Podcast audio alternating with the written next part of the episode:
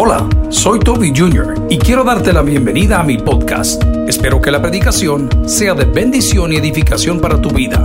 Comparte esta información con otros. Espero que disfrutes lo que Dios tiene para ti el día de hoy. Que Dios te bendiga.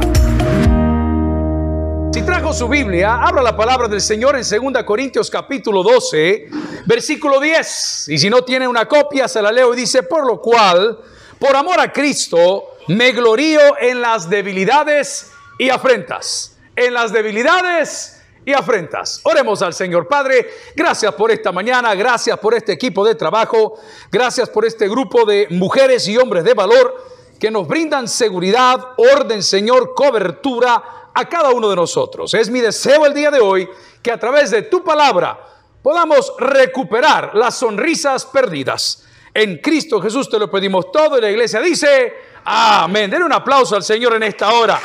Amigos y hermanos, la primera pregunta que tengo para todos es, ¿quién nos robó la sonrisa que Dios nos dio? Para muchos de nosotros, bien dicho, las experiencias de la vida o el mismo enemigo nos hace creer que somos infelices. Pero dichoso aquel que tiene a Cristo. Si recibe esa palabra, dígame un fuerte amén. Aquí estamos viendo el autor, un tipo que tenía una historia terrible. Lo primero que podemos decir de él es que no se llamaba como se plantea. Él se llamaba Saulo de Tarso. Y este tipo era extremadamente violento.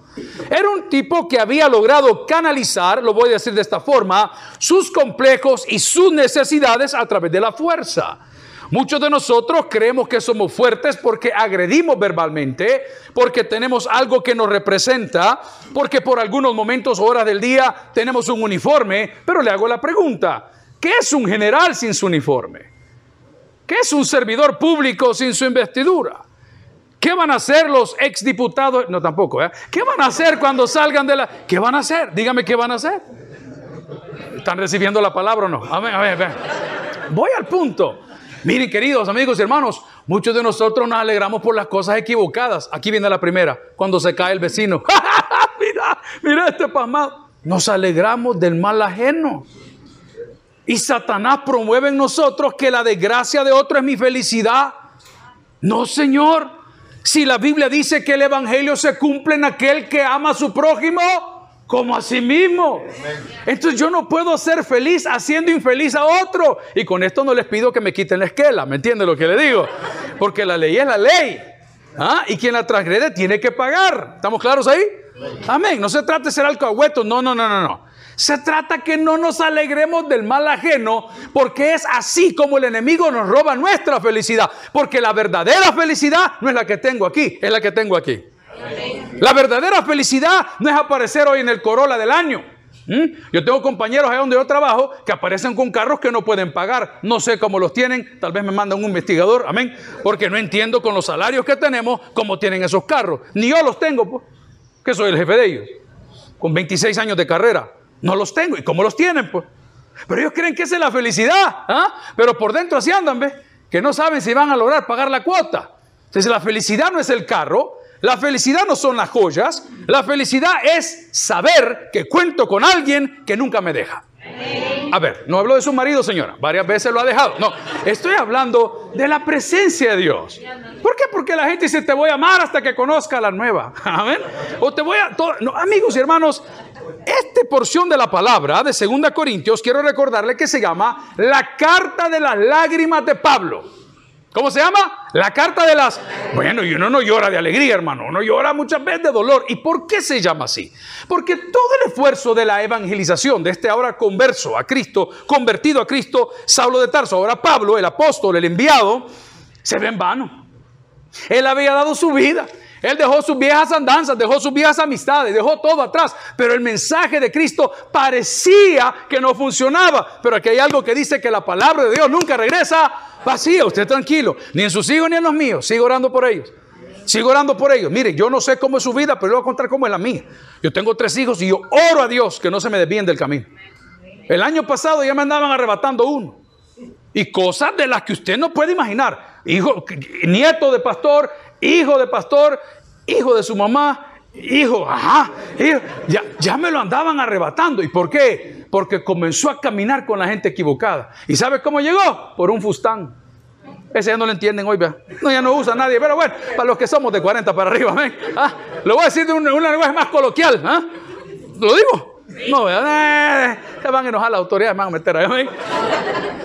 Con un chunche de lo llevaron. Facilito. Los grandes hombres, ponga atención, caballero. De esa cama no te vas a levantar. No te vas a levantar. Si es un gran chunchón en chino, se dice así, vea. ¿Y qué sucede? Por ahí te entraron. ¿Cómo le entraron a Salomón? El hombre más sabio, papá, pone atención. ¿Cómo le entraron a David? El hombre más sabio. Bueno, si vamos ahora a la historia universal, todos los grandes cayeron por el amor de una. Amén, haciendo cora. ¿Ah? ¡Claro! Y miren, hermanos, es que lo que quiero decir es que la sonrisa no se la va a poner lo que hace, se la va a poner quien usted es. ¿Y todo aquel que está en Cristo? Bueno, ¿y qué más dice? ¿Las cosas viejas? Bueno, tal vez no tenemos carro, tal vez no tenemos moto, tal vez no tenemos casa, pero somos felices, hermano. El consumismo nos ha ido cambiando, no te dieron el ascenso. ¿Y por qué crees que no te lo dieron? Porque no sirve. No, también, a pesar de eso. ¿Por qué crees que no te dieron el ascenso? Porque Dios te estaba cuidando la vida. Porque si te lo hubieran dado, te hubieras mandado en esa misión que Dios no quiera, pudo haber salido mal. Te dale gracias a Dios. Entonces la gente cree que cuando fracasa, y el problema es que nos han enseñado, y no voy a venir a criticar a mis colegas, cada quien que escucha loco que quiera, nos han enseñado que yo declaro sobre tu vida. Mira, papá, así se ha enganchado a cientos de personas. Curiosamente, el único que tiene carro es el que te lo dice. El único que come los tres tiempos es el que te lo dice. Yo declaro, y ahí está el, evangelio de la prosperidad. Como que Cristo fuera tu esclavo. Como que Cristo es tu lámpara de aladino, que le haces tres veces y te va a conceder todos tus deseos. No, señores, Cristo es el Hijo de Dios. Nunca lo olvide. Y dice la palabra que es justo juez. Nunca lo olvide. Y ahorita es tu defensor, pero más adelante va a ser tu acusador. Va a ser tu querellante. Cuando nos llamen a juicio individual, porque no van a decir los del 911 no van a decir los del Taber. ¿Qué van a decir? Mi nombre. ¿Qué pasa, don Tobito? Venga para acá. Ven, diga. Cuénteme, ¿qué hizo con la hermana del 911? ¿Qué fue lo que hicimos? No me acuerdo. Ah, ahí le van a decir de frente. Ahí no hay tal cosa que no. La palabra dice que Él es el alfa, el omega, el principio y el fin. Usted puede apantallar a su jefe, pero a Dios no lo apantalla. Cuidado. Entonces, ¿quién te robó la felicidad? Venimos con complejos bien marcados, con familias divididas. Esto es un llamado, hermanos. Para mí, el ser un policía es como un pastorado. O un pastor es como ser un policía. Y nosotros muchas veces no honramos en eso. Cuando la Policía Nacional Civil estaba queriendo entrar en comunidades con diferentes presidencias, hemos estado siempre para ayudar en el momento que nos lo pidan. Y fuimos a las comunidades con ellos. Y yo les comentaba cómo siendo un chamaquito, ahí en los Estados Unidos nos estaban educando y pues, nos llevaban todos los lunes una cosa que se llama show and tell, enseña y diga, enseña y diga. Entonces llevaban a un bombero, llevaban a un policía y nosotros como niños aprendimos a respetar el uniforme, aprendimos a respetar a la autoridad, aprendimos a decir, wow, ahí hay un policía. No sé si ustedes, ¿cuántos han ido a Estados Unidos? No, si que hubieran quedado, mamá, y te hubieran ido. Por eso no van, ¿ah? porque el Señor conoce tu corazón. Pero bueno, Dios, está hablando hoy, siento como profecía, amén. Mire, cuando usted ve un policía en Estados Unidos, usted se siente alegre, hermano. Usted se siente protegido. Cuando usted ve un policía aquí, ¿qué siente? No, ¿qué siente? ¿Qué siente? ¿Y por qué me ven la mano? ¿Qué siente? Ah, exacto. Porque le han dicho, ¿por porque anda mal uno. No, si no es porque el policía sea malo, es porque uno anda torcido. Ay, que no me voy a parar. Ay, que no ando la licencia. Ay, que no sé qué. Ay, que. Ustedes saben que no estoy bromeando. Pero como nos han enseñado a hacer así, vea. Eh, eh, yo le decía a mis amigos, me acaban de llevar 10, 12 minutos aquí al lado y hemos venido varias veces. Y, y les decía, hermanos, ustedes no van a salir de aquí hasta que no reconozcan qué son. Hasta que no, no más. Entonces, ¿qué me robó mi felicidad? Que es mi punto de esta mañana. Este pasaje que estoy leyendo de Corintios habla del aguijón de la carne del apóstol Pablo, que lo recibió cuando era Saulo, no le cayó cuando él ya venía con el problema. ¿Y cuál es el problema que dicen los teólogos que pudo haber tenido? Número uno, era encorvado porque se dedicaba a hacer carpas. Esa era su profesión. Número dos, otros teólogos dicen que se había desformado la espalda porque le castigaban constantemente y le golpeaban constantemente la espalda con latigazos. Entonces eso se había desformado. Otros dicen que tenía una voz extremadamente aguda a tal grado que era molestísima. Dicen tantas cosas, pero él dice que a pesar de lo que tiene, sea la espalda, sea la voz, o sea su problema de salud, él se gloriaba por amor a Cristo. Yo he predicado algo por años y saben que he dicho siempre, Dios me quita lo bueno para darme lo mejor, hermano. Dele gracias a Dios. Ahí en la iglesia, aquí no sé qué no sucede. Muchas mujeres son abandonadas. Usted sabe que en los centros penitenciarios el 96% de los maridos nunca vuelven a ver a sus mujeres. 96% se convierten en rusas, conocen el término. Nadie las viene a ver, nadie las alimenta. Es difícil. Y cuando usted llega a la cárcel y está predicando con ellas hace mes y medio, estamos por ahí, usted ve esa cosa que le robó la felicidad. ¿Sabe que quiere probar Dios? Que usted no depende de ningún hombre, hermana. No se preocupe, yo admiro a la madre soltera. Nosotros en la iglesia andamos, nosotros somos una iglesia abierta. Nos critican, me vale un sorbete. Somos iglesia LGBTQ, RST, WXYZ, friendly. Venga, viene Bolo, venga, aquí nos quitamos la goma. Viene de hacer algo, ven, viene de la asamblea, venga también, amén. Venga, no tenga temor. Y no dice la Biblia que él vino por los enfermos, pues. Y no dice la Biblia que lo, bueno no tiene necesidad de, de remedio, pues. Pero ¿por qué se lo digo? Porque todos los que hemos venido a los pies de Cristo hemos encontrado que Dios es más que suficiente, hermano. Aprenda a sonreír en lo bueno y en lo malo. No me no se enoje, hombre. Yo sé que su capricho, porque como le enseñaron que le tiene que exigir a Dios, y usted le ordena a Dios. Y se nos olvidó una oración tan linda que mis hermanos católicos la hacen todos los días. Y aún así no se les queda. ¿Y qué dice la Biblia? Padre nuestro, que estás a dónde? Santificado sea tu nombre. ¿Y cómo lo santificas con los chorcitos que te pones? Pues? ¿Y cómo lo santificas con una docena de cervezas en la mesa? No, pero todos los días la repetí, pero bueno, eso es otro tema. Pero dice, venga tu reino. ¡Ay, ahí está la clave! Y hágase tu voluntad. Entonces no es la mía. Y por eso nos amargamos. Es que yo lo quiero, es que yo lo quiero, es que yo lo quiero. Y el hijo, papá le dice al hijo, no, hombre, no, no, es tu tiempo, hijo, ya te va a tocar a ti. No, pero es que yo lo quiero porque yo me lo merezco. Padre, tú sabes que yo te sirvo, tú sabes que yo soy tu sierva, tú sabes que soy tu... Y el Señor dice, hijo, no estás preparado, pero como has fregado tanto, tenés, Y tan pronto se lo da, ¿qué sucede? You gag. No puedes masticar. Porque pediste más de lo que puedes tragar. Por eso la palabra dice, pedís y no recibís porque pedís mal. Para ver, mire, usted cuando llegue a comer, no importa cuál lugar, está bien. Aquí le tenemos una oferta el día de hoy. Pregúntele, ¿qué me recomienda? Porque ella sabe cuál es el que no lleva pelo. ¿Entiende lo que le digo? ¿Ah? ¿Ah? Usted pregúntele, ¿qué me recomienda? Dígale. Este, mire, porque él es aquel pelón. Pero no, como usted, eso quiere. El chilito que tiene, no, es que se están un poquito allá pasando. No, eso quiero. ¿Ah? Y cabal, le dieron el chile relleno, que ya estaba algo amarguito, chaguitosito, medio mal sabré. Pero como usted eso quería, ¿ah? y su compañero, ¿qué tal estaba? Riquísimo, riquísimo. Nuestra soberbia. Dios no nos roba la sonrisa, nuestra soberbia nos roba la sonrisa. Porque ya no queremos la voluntad de Dios. Le voy a decir una cosa que a mí me ha servido mucho porque tengo problemas de carácter. ¿Y por qué me ha servido mucho? Aprendí que la voluntad de Dios es eterna. ¿Puedes decir conmigo? Es eterna. Es soberana. Y la tercera, es perfecta. A veces que no me gusta la platada que me dan, pero eso me toca comer. Eso es lo que el Señor quiere para mí. Bacaolinita, con sabor a fruta, horrorosa porquería. Nos la daban chiquito. Mire, fíjate que el niño no come, dele aceite de tiburón. ¿Ah? Al rato anda así el muchachito, pero voy al punto. Nos daban unas cosas a la mamá. Pero eso es lo que necesitábamos. Yo siempre hago una pregunta donde voy. ¿Alguien le gusta el fresco de carao? Vamos a orar por todos ustedes, hermano. Qué terrible, ustedes están mal. Qué terrible. Pero es que les voy a contar un rollo. Aquí lo meten preso uno por matar caballos. Y, y fíjese que en Italia eso comen. Carne de caballo. No me lo van a creer. Es muy rica en hierro, es muy rica en muchas vitaminas. Entonces, cuando una persona está un poco débil, come carne de caballo. Aquí es un crimen, entiendo yo que es penado por la ley, aunque siempre comemos, va. De vez en cuando.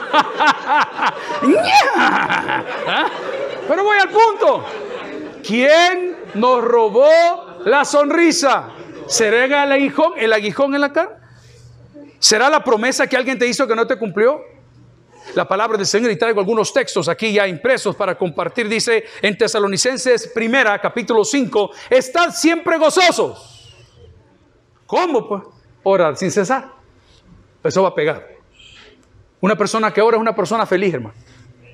Se lo digo. Yo, yo admiro a mis hermanos. Bueno, cuando era muy joven tuve una novia que era católica, pero de verdad, o sea, de verdad, de verdad. Y hoy que ya estamos viejos, pues somos amigos. Y hace poco murió su papá. Y me invitaron a que fuese a dar unas palabras. Y todo lo que puedo decir, le doy gracias a Dios porque este hombre que está aquí, cuando yo estaba muy lejos de Dios, cuando iba a visitar a esa cipota, 15, 16 años, imagínese usted, me decía, ¿se puede quedar aquí? Ya sabía que yo era evangélico. Nunca fue un problema, porque somos cristianos. ¿Qué somos? Sí, nosotros no somos enemigos, hermano. Usted es enemigo, usted es inmaduro, usted no sabe en quién ha creído. Pero bueno, y me decía el Señor, quédese aquí, vamos a ir a rezar. Y yo aprendí en esa casa que todos los días a las 6 de la tarde ahí se rezaba. Todos los días. Mire, un hombre pleno, hermano. Un hombre que le puedo dar un testimonio que llegó a tercer grado. En el transcurso de su vida perdió un ojo. Y él es empresario más grande que hay en El Salvador de embutidos y todas esas cosas de restaurantes. Llegó al tope, siempre andaba feliz. ¿Y por qué? Porque el haber perdido un ojo no era su aguijón que le iba a robar la paz. Porque el no haber estudiado un grado o un posgrado no le iba a robar la paz.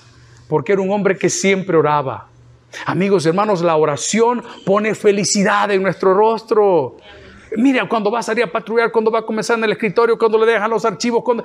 ore al Señor. Mira que hay gente que no tiene trabajo. Yo sí les digo a mis compañeros, y ya se los voy a presentar a cada uno de ellos. Yo digo, démosle gracias. Hey, que yuca, ¿cuál yuca, hermano? Démosle gracias al Señor en todo. Por eso la palabra dice, estad siempre gozoso, hermano. Bien que no nos han dado botas, vengan hermano.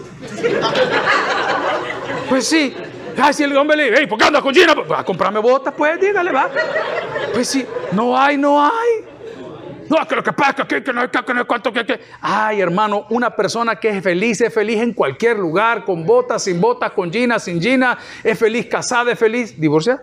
Amén, es feliz. Hermanos, ¿quién nos robó la sonrisa? ¿Será el aguijón en la carne? ¿Será los recuerdos de nuestra pasada manera de vivir? Porque hay gente que no lo supera, hermano. Y que hay cosas que son difíciles de superar. La pérdida de un ser querido, la muerte de un compañero Recuerdo la primera vez que me dieron el privilegio de participar en la despedida, en la graduación de uno de nuestros colegas de la policía. Nunca se me olvida, ONI, 3029, nunca se me olvida. Terrible, hermano. Estaba sentada su esposa y un bebito como de cuatro años.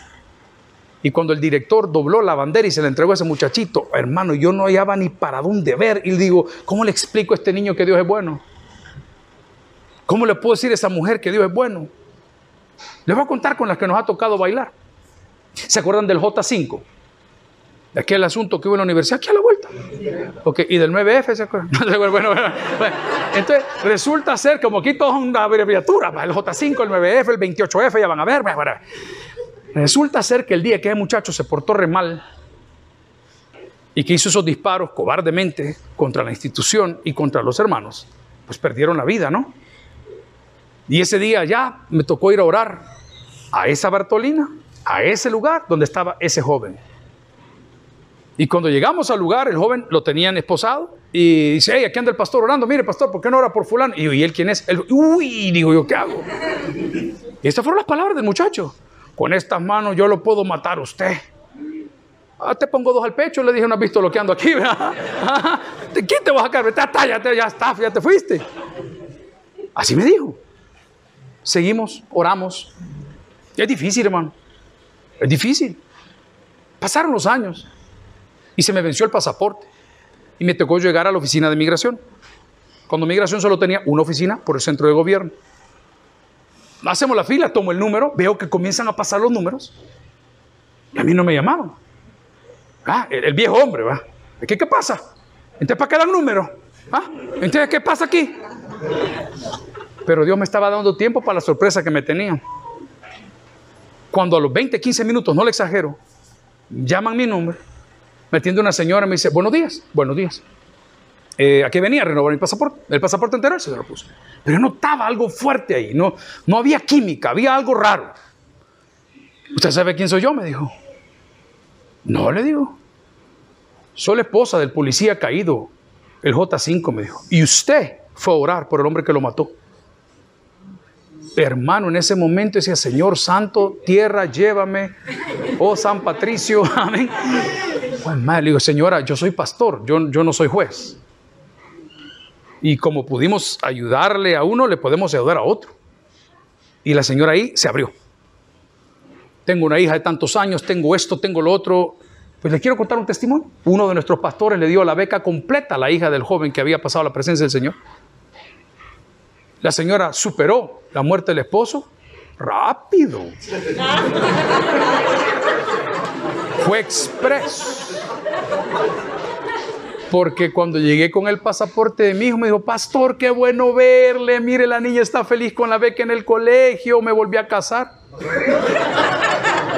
Los hermanos del 911 son rápidos. ¿ah? ¿Qué te robó la sonrisa? Esa señora tenía una decisión que tomar. O sigue esperando hacerle mal a ese muchacho, que en su momento Dios lo va a juzgar, que todavía está allá en máxima, que le hemos ido a ver que ratitos habla como niño y ratitos habla como adulto. Una cosa terrible, con 40 grados todo el día, en un lugar de 4 por 2 por 20 años. Terrible. ¿Vas a permitir que un patán te robe la alegría y la felicidad de conocer a Cristo? Probablemente fue un pastor. Probablemente fue un pastor. Te enganchó. Te dijo, mete por aquí, mete por allá, te hiciste chero de él, comenzaste a andar ahí codándote según él con la gente y terminaron los dos mal. Pero eso no te puede robar la felicidad porque tu felicidad no depende del pastor. ¿De quién depende? Orad, sí. Están siempre gozosos. La palabra del Señor también hablando de gozo. No sé cómo estamos de tiempo. Usted me dice, cómo estamos de gozo. Dice en Romanos capítulo 12, versículo 12, gozosos en la esperanza. ¿Alguien dice amén a eso? Ya va a venir diciembre, hermano. Pues sí, ya viene el aguinaldo, ¿o no? Ay, ¿Y cuántos meses falta, pues? Diez. ¿Y el otro cuántos van a faltar? Nueve. ¿Y el otro? Ocho. ¿Y cuál es, cuál es el ajolotamiento? Amor, me vas a comprar los zapatos cuando me den el aguinaldo, mi amor. Dígale, ¿ven? Gozosos en la esperanza. Yo llevo 26 años casado. ¿Sabe por qué sigo casado? Por bruto, hermano. Porque tengo esperanza que algún día la va a cambiar. Y ella tiene esperanza que yo le sea fiel. estemos felices en la esperanza. ¿O no tiene esperanza? Yo le he dicho, mira lo que me ha salido en la cara, calmate, mira, te va a caer. ¿Qué? El grano, no la cara, man. Felices en la esperanza. Romanos 12, 12. ¿Y cuál es la esperanza de nosotros los hombres? Yo solo espero ese día cuando Cristo volverá. Ajá. Decía mi papá, ahí vamos a ver de quién son las mulas. Ahí vamos a ver si es cierto que los ensacuchados de los pastorcitos que nos vendemos como como santos, de verdad éramos lo que éramos. Y nos vamos a sorprender de ver personas que están privadas de libertad, procesadas, o tal vez allá afuera, que tienen una comunión con Dios impresionante. Pero mi felicidad, mi sonrisa, no puede depender de las circunstancias. Debe depender de mi esperanza en Dios. Ahora pregunto, ¿habrá algo imposible para Dios? Ok, entonces puedo tener esperanza. Yo le decía a los colegas que están privados de libertad ahorita o por ser procesados o detenidos, no sé cómo es el, término correcto. Hemos visto casos en la iglesia que no tienen nombre, hermano. Los viernes tenemos un culto de oración. Son bienvenidos las días que quieran venir. Es una iglesia abierta, comunión abierta. Se congrega ya, pero venga esta, no se preocupe, venga. Estamos nosotros y de repente entró, quiero dar testimonio al Señor. Ajá.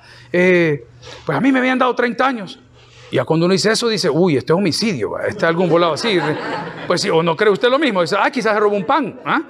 Usted dice, sabe que este, este, está untado con algo fuerte. Y fíjese que el día que me llevaron ante el juez, en la última audiencia, que me habían votado todo, no sé qué, el juez encontró una inconsistencia, y, o sea, que fue culpable. Pero hubo una inconsistencia en el proceso y le votaron todo. Y aquí estoy para la gloria de Dios. Santo Dios, dice Llévatelo rápido, llévatelo rápido. Les dar un testimonio, pero estoy en tele y va a ser difícil tratar, usted lo va a entender. A nuestra iglesia, hace tres semanas, ahí está el pastor Edén que puede dar fe. Llegó a hacer servicio social, un tipo que si yo le digo quién es, lo conoce El Salvador entero y el mundo entero por las cosas que ha hecho. Yo me pregunto, Señor, ¿y por qué solo al tabernáculo? ¿Por qué no van el IM? Van a compás donde Vladimir, un saludo a mi pastor. Ahí no van. Ahí la gente hola a nosotros. Y digo, Señor, gracias porque nos escogiste para este trabajo. Gracias, Señor. Yo admiro a los pastores que predican. Yo estoy siempre molestando y me regañan porque siempre veo las cachiporras de Cristo, que son todos los capellanes que andan en el montón de volados, con cachiporras por todos lados. Y yo les digo, las cachiporras vienen. ¿Y qué hacemos? Nada, dice. ¿Y dónde predican? En ningún lado. ¿Cuántas almas ha ganado? Ni una. Le barriste la oficina del pastor. Yo no estoy para ver, yo soy capellán. Mire qué indio este. El que quiera ser grande, vaya que ponga a servir. Entonces, mi gozo no es porque me pusieron a barrer. Ese tiene que ser mi alegría. El jefe me vio tan capaz que me pidió que le barriera la oficina. Miren, hermanos, la vida es tremenda. Estábamos en Baltimore predicando. Un pastor que no conocía se llama Carlos Castillo. Él es de San Miguel. Tiene 30 años de vivir allá. Y ese día que no lo conocía, un hombre muy próspero, muy no lo conocía. Antes de entrar a predicar, le he contado repetidas veces en la iglesia donde predico. Me dijo, eh, pastor, eh, ya vamos a comenzar. Me dijo, si quiere pasamos a la oficina. Pasamos a la oficina. Eh, permítame su zapato, me dijo, se lo voy a ilustrar. No, hermano, le digo. Ando los calcetines rotos. No me he cortado las uñas. Pues. No, hermano, le digo. No, no, pastor, permítame, me dijo su zapato. Hermano, no lo voy a hacer. Bueno, me dijo, si no me lo da, yo se lo ilustro. Y se agacha y comienza a limpiar los zapatos, hermano. El pastor de una iglesia, pero ¿qué le puedo decir? Tremenda iglesia. Qué lección la que me dio. Qué lección la que me dio. Si es que el Señor no nos ha llamado a ser reyes, papá, nos llamó a ser siervos. Puede ser una palabra fuerte que usaba mi papá mucho, choleros, esclavos voluntarios de Cristo. Por eso le dije al comenzar esta prédica que esto que usted anda por, esto es más que un llamado, hermano, es un estilo de vida. Nunca pierda la sonrisa. ¿Por qué? Porque nosotros tenemos una sonrisa por la esperanza. Un texto último, no sé cuántos minutos llevo, pero aquí vamos a terminar ya. Dice Sofonías, capítulo 3, versículo 17. Jehová está en medio de ti, poderoso, Él salvará, se gozará sobre ti con alegría. Esta es la buena noticia. Callará de amor, se regocijará sobre ti con cántico. La parte de la alegría es callará de amor. Esa es la parte que quiere explotar. ¿Cuántos hemos visto algún problema de alguien y dice, mira, arreglarlo? Arreglarlo. Así es Dios. Yo le hago una pregunta. Si conectamos nuestros móviles ahorita a una pantalla, ¿qué vamos a ver ahí? ¿Ya vieron lo que le pasó al presidente de México? López Obrador.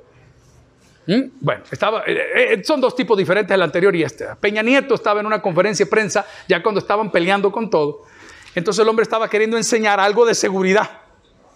Y cuando enseña el teléfono y da la proyección, le salen esos videos gritones. No sé si lo han oído alguna vez o se los mando. ¿ah? Nunca le ha pasado, desgraciado, en la reunión. Usted bien serio. Ya saben cómo hace, ¿verdad?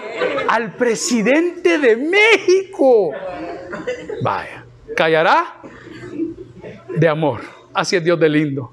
Hoy nos va a dar unos días para que nos arreglemos, para que le bajemos un poco a esa onda que anda creciendo que se llama soberbia, para que no nos creamos que somos para siempre para que no nos olvidemos que mañana en el examen anual o el diagnóstico que le tiene que decir, mire, don fulano, y que usted tiene esta enfermedad, uy, él va a callar de amor. ¿Saben por qué? Porque él es un Dios de oportunidades. Este señor de 2 Corintios capítulo 12, que habla del aguijón en la carne llamado Saulo de Tarso, ahora el apóstol Pablo, dice, señores, un día iba camino a Damasco y andaba vaciando sinagogas por la ley y me pareció una luz y me botó y me hizo y me hizo no sé cuánto y, me quedé ciego y me fui y hice y ahora esto es lo que soy. Y dice que tiene, así dice la traducción, si le quiere meter diente a la Biblia, todo lo que era, dice, lo tengo por excreta, literal, la palabra en el griego, excreta, comparado a Cristo. Yo te pido el día de hoy que si alguien te ha robado la sonrisa, la recuperes porque tu sonrisa no depende de él, depende de Dios que si alguna situación en tu vida ahorita te robó la alegría, la recuperes, porque nuestra alegría está en la esperanza. Que si ahorita estamos un poquito apagaditos por el problema que tengo, recuerde que el Señor todavía, todavía va a guardar silencio. Pero también Dios tiene la paciencia, no de los hombres, sino de Dios. Pero hay un texto que no puedo dejar de mencionar y dice, el hombre que reprendido endurece la cerviz, de repente será quebrantado y no habrá para él medicina. Amigos y hermanos, ¿quién te robó la sonrisa? No sé quién haya sido, pero vine en esta hora a recordarte que sí sé quién te la puede devolver. Su nombre es Cristo Jesús. El que tiene oídos para que oiga, vamos a orar al Señor en esta hora. Padre, gracias por la mañana, por el privilegio, por los compañeros, por los amigos, porque nos vamos a seguir viendo si nos dan oportunidad, porque hemos hablado de tu palabra. Señor, somos personas con mucha carga espiritual.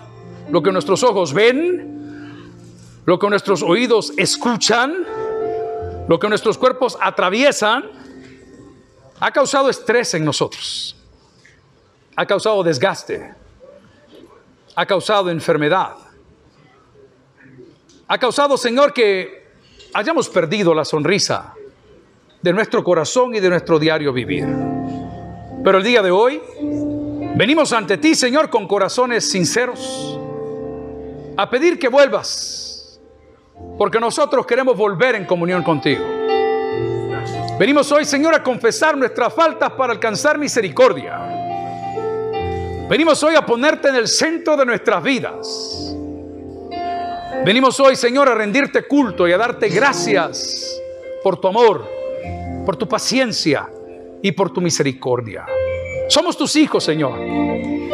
Estamos reunidos de diferentes creencias, tal vez religiones, pero hoy estamos ante el único Dios, clamando a tu misericordia, clamando a tu presencia, para que pueda reposar en este lugar y que todo lo que se haga aquí sea con excelencia para tu honra y gloria. Sabemos que nos hemos equivocado muchas veces, pero hoy estamos aquí, Señor, para implorar tu perdón. Padre, queremos orar por los amigos que no te conocen, por aquellos que nunca te han invitado a su corazón, por aquellos que nunca han orado pidiendo que Cristo reine en sus vidas. Mi amigo, si usted está acá sin Cristo, si nunca le ha invitado a ser Señor y Salvador de su vida, ahí donde usted está, ore conmigo de la siguiente manera y dígale, Señor Jesús, yo te recibo hoy como mi único y suficiente Salvador personal. Yo creo que eres Dios, que moriste en la cruz por mis pecados y resucitaste al tercer día. Me arrepiento, Señor, soy pecador, perdóname. Salva mi alma hoy, para cuando yo muera pueda estar en tu presencia en Cristo Jesús. Hoy te declaro mi Señor y mi Salvador. Y la iglesia dice, amén. Gracias por haber escuchado el podcast de hoy. Quiero recordarte que a lo largo de la semana habrá mucho más material para ti. Recuerda, invita a Jesús a tu corazón. A cualquier situación, Jesús es la solución. Prueba Jesús. Si no te funciona, te devolvemos tus pecados. Muchas gracias y hasta la próxima.